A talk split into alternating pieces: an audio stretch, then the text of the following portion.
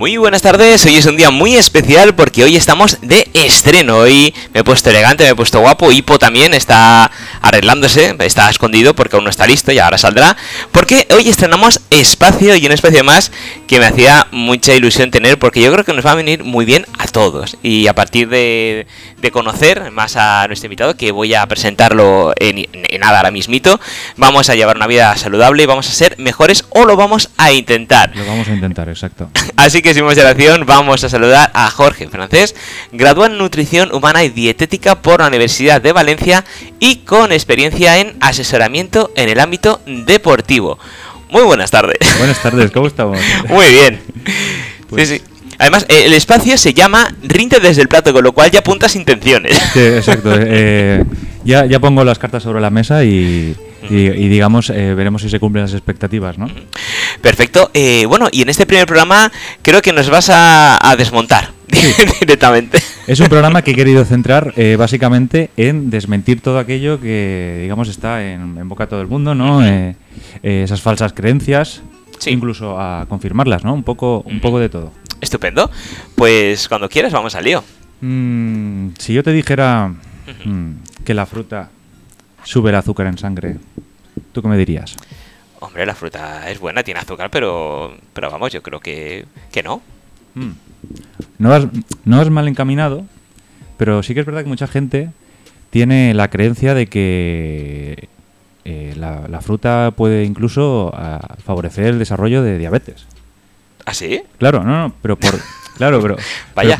porque mucha gente lo achaca al contenido de, azúcar pero hay una cosa que tenemos que tener clara cuando hablamos de contenido de azúcar de la fruta y es, eh, bueno, en general de cualquier alimento es la matriz de ese alimento. O sea, tú cuando lo ingieres no estás ingiriendo solo azúcar, estás ingiriendo una matriz que puede llevar fibra, puede llevar otros minerales, puede llevar eh, otro tipo de hidratos de carbono. Y no todos se absorben igual de rápido. Es que mucha gente lo achaca que como tienen mucho azúcar, eh, pues me sube la, glucemia muy rápido y claro, y la gente ya lo relaciona con, diabetes, pero nada más eh, lejos de la realidad. O sea que digamos que es un mito a medias. Sí, y además me alegra, pues me alegra mucho que hayas sacado este, este mito del primero porque la verdad es que eh, yo voy un poco loco porque según eh, quien escuches te dicen, tienes que tomar mínimo 5 piezas de fruta al día. Otros te dicen, no, no, como mucho una pieza de fruta o dos, que, que además de, del azúcar es que también engorda. Cuidado con, con, lo que, con la fruta que toma. Entonces dices, tomo fruta, no tomo fruta, 5 son buenas, eh, me tomo una, si me tomo tres me he pasado. Depende del tipo de fruta, no lo mismo me lo costó con una sandía con un plátano que una naranja. Aquí lo llamamos un caos. No, no. Eh, estoy de acuerdo totalmente. El último que has dicho, que un melocotón es un melocotón y una sandía es una sandía. O sea que.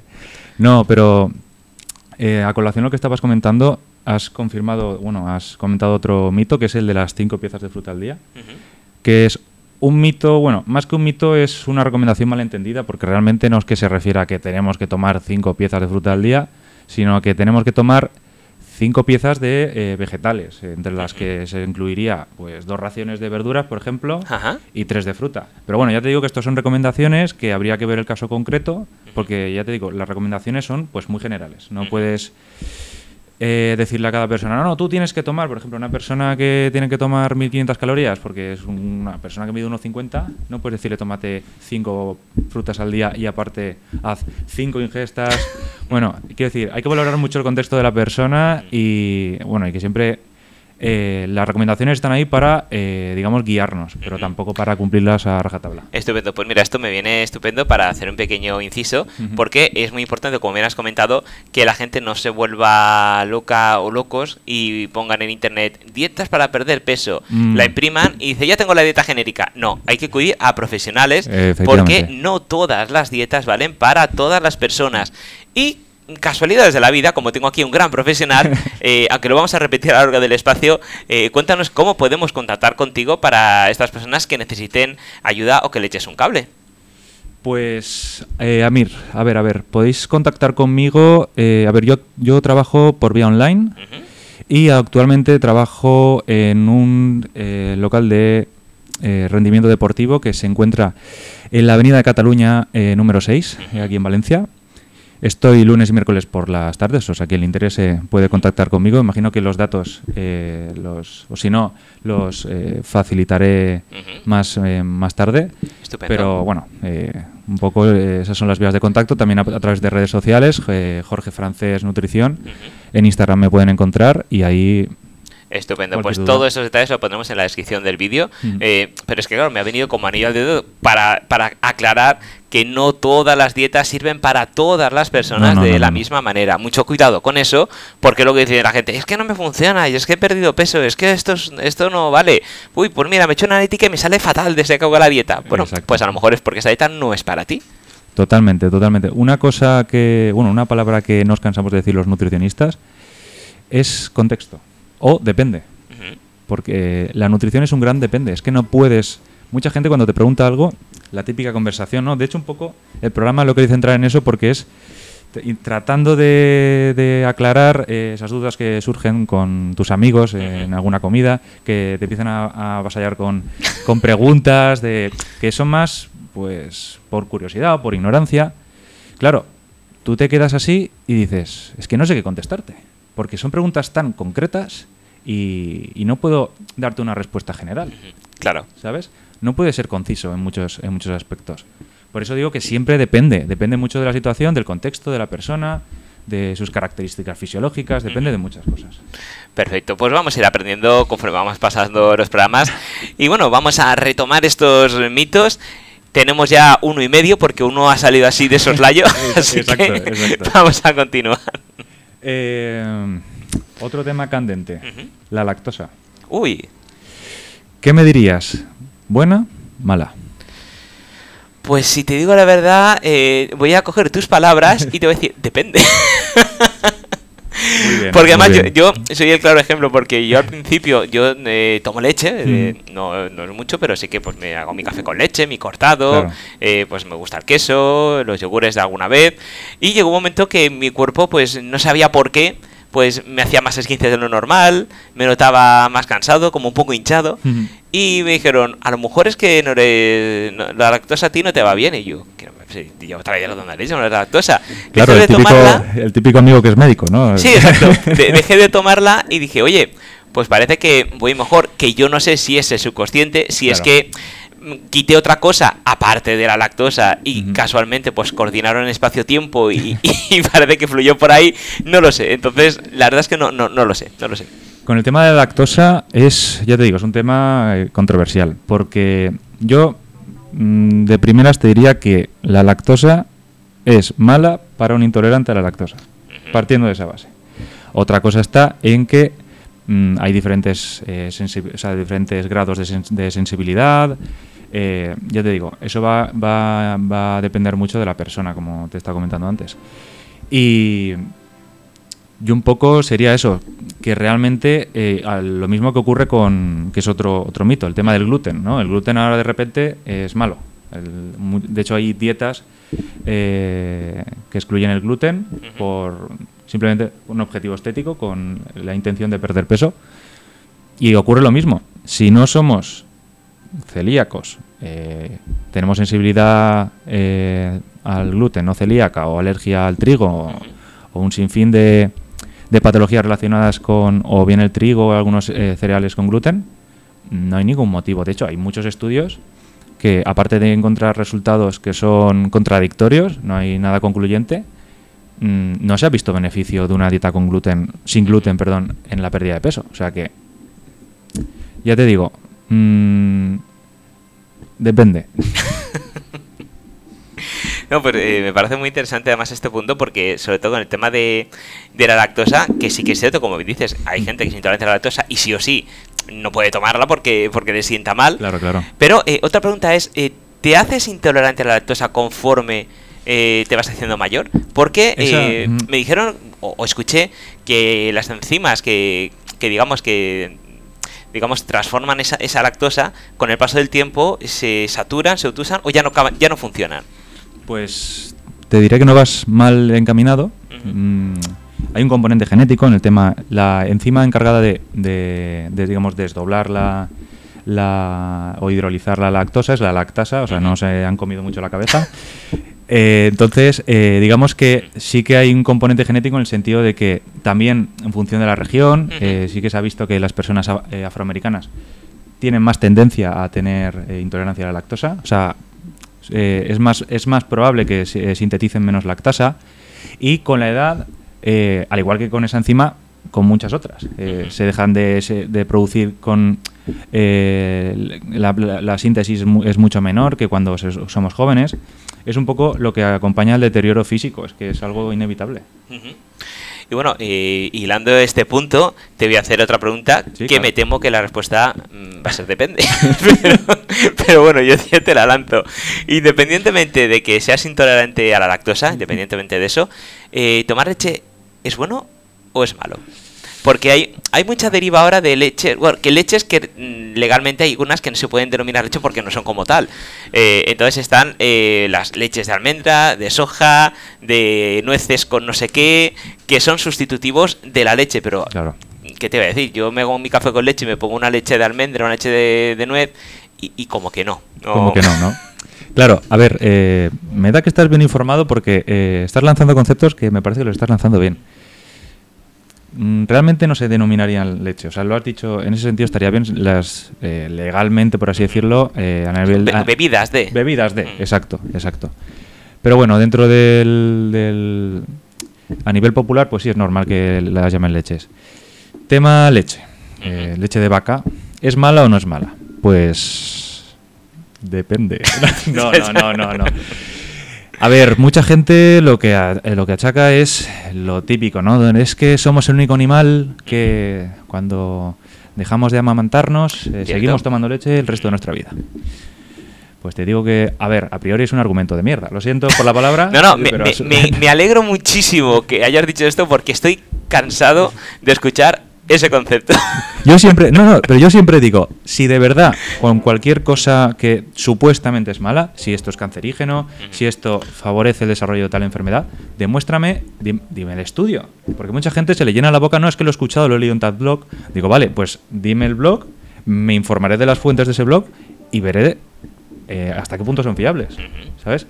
Porque es muy fácil, ya te digo, aquí en, en el bar todos somos economistas, somos políticos, somos médicos, sabemos de todo, ¿no? Sí, cuando, sí. cuando comenzó lo del COVID todo el mundo era epidemiólogo, era... No, y lo siguen siendo. y lo siguen siendo, y lo siguen siendo, o sea que... ya, ya se ha licenciado y tiene la carrera completa. Ya en estos dos años se ha dado para mucho. No, totalmente, totalmente. Pues me, me alegro mucho que digas eso. Más que nada porque, claro, yo, pues cuando eres pequeño, yo he escuchado muchas veces, no, no, toma mucha leche, que eso es bueno para los huesos, que es bueno para el calcio, Claro. eh, tómate tu vaso de leche para merendar, tal, y de repente, ha pasado el tiempo, no, no, que no tome tanta leche, no, quita la leche, mejor que, que no la tome. Dices, "Mm, si antes funcionaba, Claro. y toda la vida nos hemos criado con tomando leche para el calcio, para los huesos, ahora de repente eh, no porque es malo y a los niños pequeños no hay que darle leche, que no Es que, mira, eh, esto es un, es un sinfín, o sea, es un... eh, digamos que tiene muchas dimensiones. En el sentido de que una cosa es mala dependiendo de en qué, de qué año estés hablando. Por ejemplo, el aceite de oliva, eh, según la OMS, eh, hace años era malo. Sí, Y ahora de repente es la panacea. sí, sí, sí. Eh, lo- ahora, l- igual que pasa con la carne roja, la carne roja ahora vuelve a ser cancerígena. Ya te digo, el problema es, yo siempre digo que el problema, que es siempre que se lanza un mensaje a la población respecto a salud, a alimentación, etcétera, es que se simplifica demasiado el mensaje. Sí, yo creo que pecan también de, de alarmistas y, Sí, sí, y- sí, y no- y totalmente. nosotros en general de, de vagos, en el sentido de que nos quedamos con el titular, pero no perdemos tiempo en leer la noticia en sí. Totalmente. Entonces, lógicamente, como buen eh, tip periodístico, y, y eso se dice siempre, el titular es el que tiene que llamar la atención. ¿Qué haces en el titular? Coges lo más, digamos, eh, contundente, lo que sabes que a la gente se le va a poner los ojos como platos, para que diga, ostras, pum. Pero claro, con el objetivo de que sea el gancho para que luego digan, voy a pinchar y voy a leer la noticia. Como somos como somos y, y- y nos, y nos hemos acostumbrado a, a los mensajes cortos, a los tweets, al Instagram, a, a- a, digamos a pantallazos, pues mm, vemos el titular, nos quedamos con la noticia, pero con el titular de la noticia, no con la noticia en sí. Totalmente. Y lo hacemos nuestro. Ujú. Y esto pasa como el mito de lo dice una persona, no, no, sí, porque yo lo vi, porque sé que es verdad, y vas haciendo el hilo y te quedas con eso solo. Entonces, claro, eh, hay que profundizar un poquito más. No, no, totalmente, totalmente. Y ya te digo, es lo que estabas comentando y es yo el problema que veo es ese, que se simplifica demasiado el mensaje, igual que con el tema de que los nutricionistas hemos sufrido, el tema del real fooding, no sé si lo habrás escuchado alguna vez. Creo que debéis estar un poco hartos de los influencers nutricionistas, de los que te dicen, no, no, voy a beber... Además, eso, no sé si hoy va a dar tiempo, pero sí que me gustaría adentrarse, que ha, no sé de dónde ha salido eso, que hay una, una, una línea que muchos influencers dicen que beber un vaso de agua del mar es buenísimo. Ah, claro, sí, sí, sí, sí, es buenísimo. Digo, pero vamos a ver. Para morirte de sed, es buenísimo. Sí, sí, luego eh, también salieron otros que decían que había que beber agua destilada en vez de agua normal porque era, era muy buena para el cuerpo. No, antes se le echaba a la, a la plancha y ahora te la bebes tú. Sí, sí. no, a ver, ya te digo, eh, siempre va a haber gurús, eh, gente, pues que ya te digo que muchas veces esa gente, a pesar de estar mal informada, tiene buenas intenciones. Lo, lo malo es la gente que tiene malas intenciones. Sí.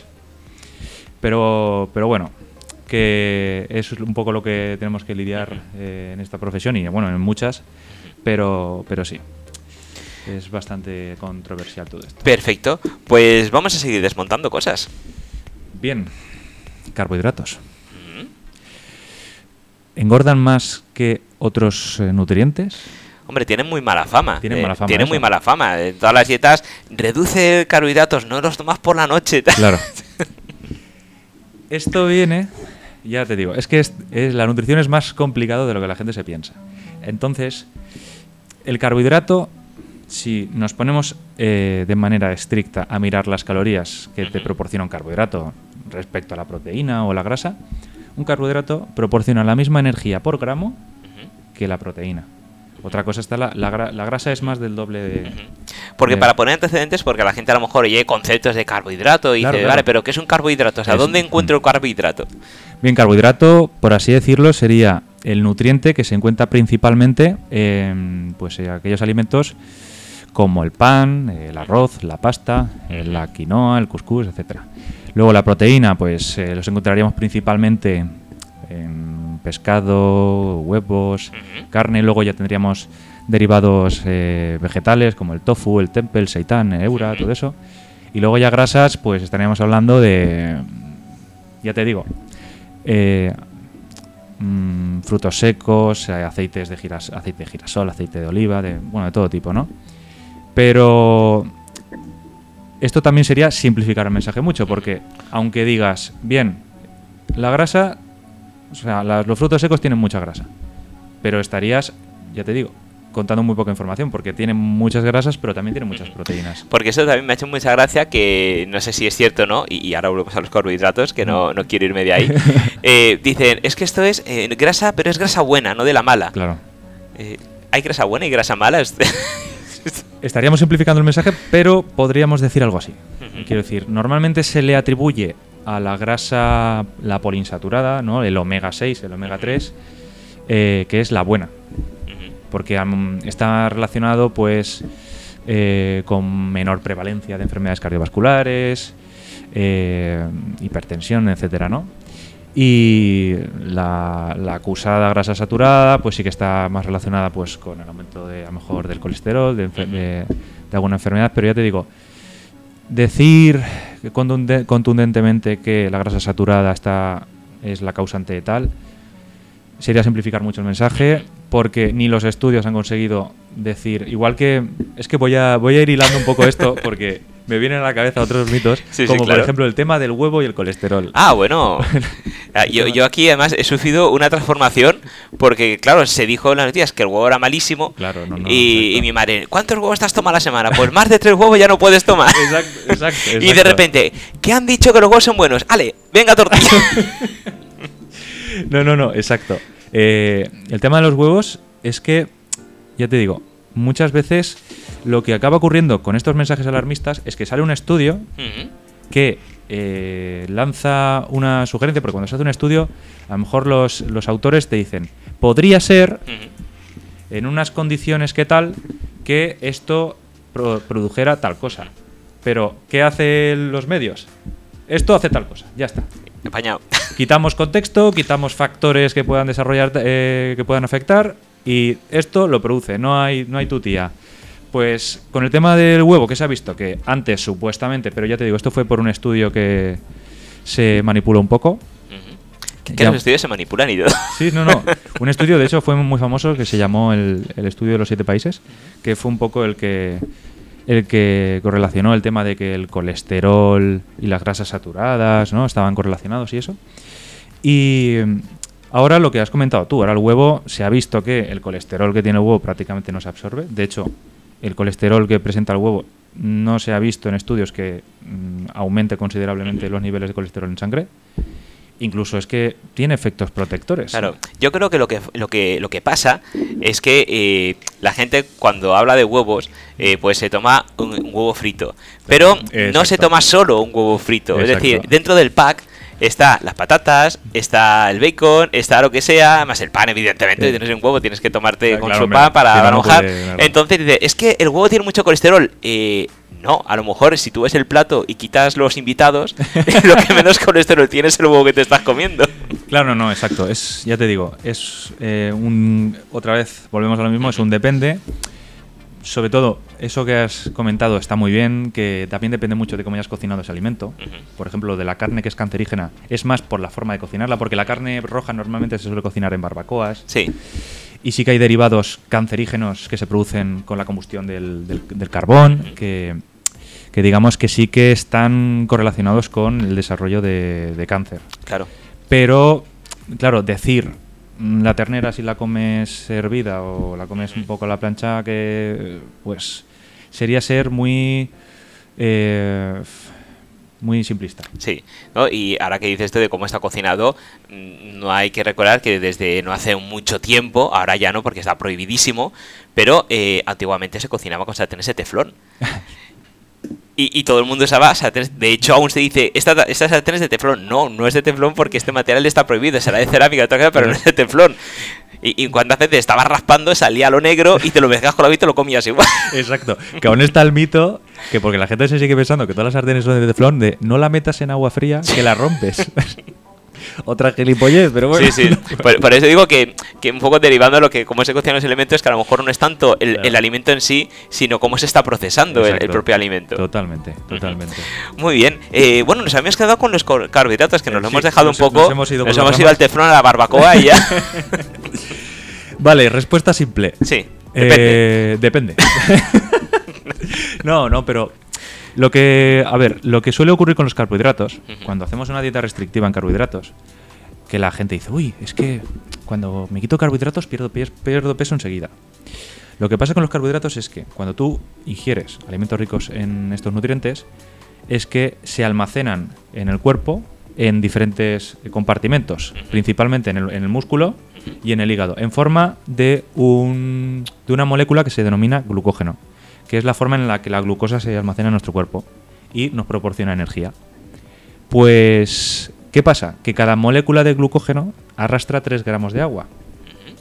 Por lo tanto, si, mm, siendo simplistas, si almacenamos 500 gramos de glucógeno, multiplicamos por 3 y ya tenemos 2 kilos solamente de, de, agua y de glucógeno. Ahí no estamos ni moviendo el músculo ni moviendo la grasa. ¿Qué pasa? Que son dietas que, sobre todo la tipo eh, dieta cetogénica, dietas mm, low carb, ¿no? bajas en carbohidratos, eh, que cuando las llevamos al cabo de una semana, ya sea, por lo menos se ha perdido un kilo y medio. Entonces la gente se motiva. Dice, no, esta es la mejor dieta, es, la... es que no, no hay tu tía, los carbohidratos, los carbohidratos. Luego ya está el miedo de no, no cenes carbohidratos, díselo a un deportista después de hacer un entrenamiento a las 8 de la tarde, si no, tiene, si no tiene que cenar carbohidratos. Ya te digo, es sería simplificar mucho el mensaje. Por lo tanto, el tema de que los carbohidratos engordan más o menos, también, está, eh, también estaría el tema de que la proteína es más saciante que los carbohidratos. Por lo tanto, sí que acabaríamos comiendo más carbohidratos, pero a igualdad de peso, eh, un gramo de carbohidrato y un gramo de proteína tienen las mismas calorías. Lo que pasa es el efecto saciante. O sea, el tema de la nutrición son demasiados factores que hay que tener en cuenta. Por eso te digo que cuando dices, no, es que como pierdes peso rápido, ya estamos volviendo a lo mismo. Simplificamos mensaje. Es que no. Entonces, nuestra tarea, la tarea de un nutricionista es, lo siento por la palabra, pero estar por culo en redes sociales, en espacios como este, para decir, oye, eh, las cosas no son como te las venden, no son tan simples aunque sea un coñazo de aprender, nuestra tarea es la de enseñaros cuál es la realidad y que no le tengáis miedo a un grupo de alimentos. Es que si la comida es el mayor placer en- que hay en esta vida. Pensé que nunca había escuchado eso de un nutricionista, ¿eh? Qué, qué maravilla. Creo que a nuestros oyentes les vas a caer muy bien después de lo que acabas de decir. Porque generalmente vas a un nutricionista y dicen, esto no, esto no, esto tampoco, esto No, bueno. menos, esto lo haces, pues menos aún. No, no, no, a ver, cuando yo al menos lo que intento, y, y ya te digo, muchos compañeros lo harán, no es una excepción en mi caso, pero yo intento que la persona, cuando empieza un plan conmigo, generarle el menor estrés posible. Entonces, si tú coges el estilo de alimentación de una persona y se lo cambias totalmente, a no ser que esa persona esté súper motivada, lo más posible es que en un mes lo hayas perdido. Lo hayas Sí. perdido en el sentido de que se haya cansado, de que no esté a gusto, de que sienta ansiedad, que llegue el fin de semana. A lo mejor le pones dos comidas libres, llega el fin de semana y se come en esas dos comidas lo que no se ha comido el resto de la semana, ¿sabes? Entonces hay que tener en cuenta esas cosas. Sí, y, y sobre todo el, el ritmo de vida de las personas, porque claro, yo supongo que al hacer una, una dieta, Hmm. eh, a una persona, pues no es una persona que trabaje en una oficina, que trabaje en casa, que no trabaje directamente y esté haciendo lo que le apetezca, porque claro, si tú estás fuera y por circunstancias, si eres un comercial, por ejemplo, y, Claro. y tienes que comer sí o sí en bares o, o te tienes que llevar el tupper, pues si al día siguiente tienes que estar con la báscula 100 gramos, 50 gramos, 200 mililitros de no sé qué, y claro, parece que estás en un laboratorio de química en vez de, Ya, en no, una no. cocina. Es que respecto a eso sí que es verdad que, ya te digo, dependiendo del contexto, hay personas que les viene muy bien pesar porque se, mm, se, se van bastante por las ramas, entonces está bien que eh, por lo menos la primera semana pese para que luego tenga una, una referencia visual. Que luego ya te digo, yo ahora no soy partidario de que lo pesen siempre porque también puede generar obsesión en la persona y tal. Luego, personas que no tienen balanza, que no, no se les ve por la labor, yo opto siempre por medidas caseras, medidas orientativas y ya está. Yo intento, pues eso, intentar in- eh, generar la, menos, la menor ansiedad posible en la persona para que tenga adherencia en el tratamiento. Perfecto. Pues continuamos. Bien, otro temita que a los espectadores les va a gustar. A ver, a ver. ¿Existen los quemagrasas? Hombre. Vamos, yo- creo que la gente eh, deseará que existan y, Claro. y yo, bueno, yo los he visto. Yo no sé si, si será placebo, si será mentira, pero yo he visto pastillas y botes de, de quemagrasa. Yo Claro, los he claro. visto. Pues ahora tengo que hacer una pequeña introducción para mm, explicar si existen o no existen, porque no quiero decir sí o no, quiero primero poner en contexto a la gente. Una cosa es quemar grasa, ¿Sí? o que realmente se diría en el, en el, en el lenguaje más técnico, oxidarla, que perder peso a expensas de la masa grasa, Que no es lo mismo. que no es lo mismo. Vaya por Dios. Porque tú, por ejemplo, cuando sigues una dieta cetogénica, que es una dieta muy alta en grasas, tu cuerpo, como el combustible principal que le estás aportando es grasa, va a quemar más grasa. Pero si no, para que se produzca una pérdida de peso, esto es un concepto que todo el mundo tiene que tener claro. Para que se produzca una pérdida de peso, sobre todo a expensas de la grasa, tenemos que consumir menos calorías de las que gastamos. Y no hay tutía. Depende, da igual que sea carbohidratos, más de proteínas, más da igual. Eso no hay tutía. Luego sí que es verdad que hay que dar un correcto aporte de proteína porque durante la pérdida de peso es más probable que se pierda músculo y el músculo eh, eh, para la salud es muy importante. Pero, pero es lo que te digo.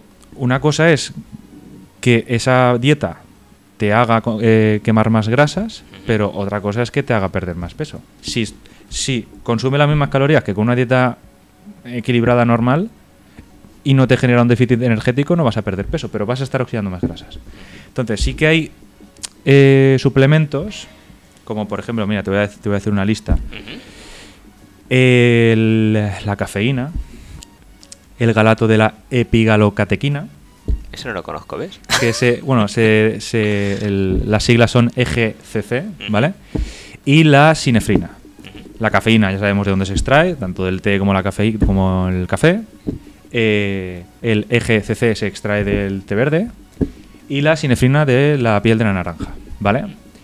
estos, eh, sobre todo la más estudiada es la cafeína, que sí que se ha visto que tiene eh, potenciales usos en el rendimiento deportivo, eh, en el, metabolismo de las grasas.